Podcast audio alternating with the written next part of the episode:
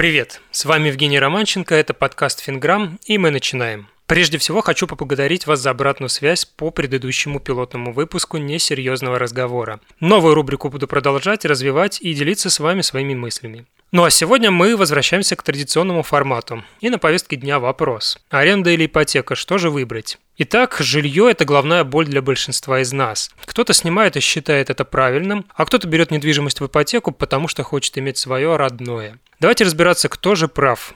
Если у вас нет существенной суммы для первоначального взноса по ипотеке, то с экономической точки зрения выгоднее аренда. Давайте посчитаем все на примере Москвы. Допустим, есть 30-летний Иван. Он может купить в ипотеку однушку за 10 миллионов рублей или может снимать эту же однушку за 30 тысяч рублей в месяц. Это, кстати, сумма не с потолка, а примерные расценки в том районе Москвы, где живу я. Итак, у Ивана есть накопление на минимальный первоначальный взнос – 2 миллиона рублей. Ставка по ипотеке 10%. Срок берем максимальный – 30 лет.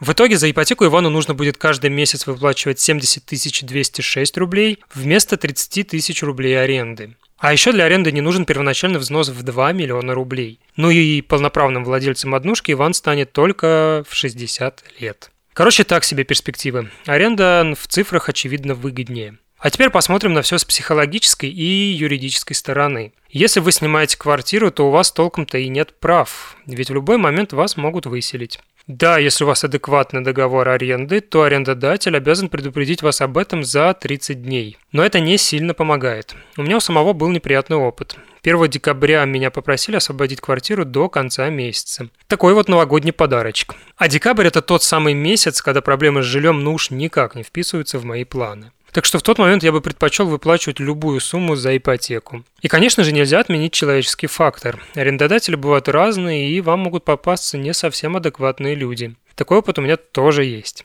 Короче, все это звучит несколько пессимистично, но не все так плохо.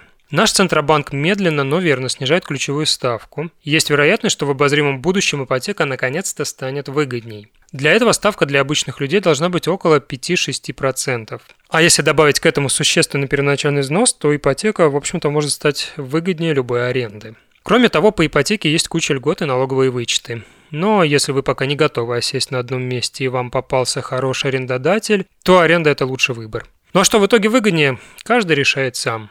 На сегодня все. Заходите на сайт проекта fingram.me, там много интересного. И обязательно подпишитесь на подкаст, чтобы ничего не пропустить. А если слушаете меня в Apple Podcasts, пожалуйста, поставьте оценку и оставьте отзыв. Для меня это лучшая благодарность. Все, до встречи в новом выпуске.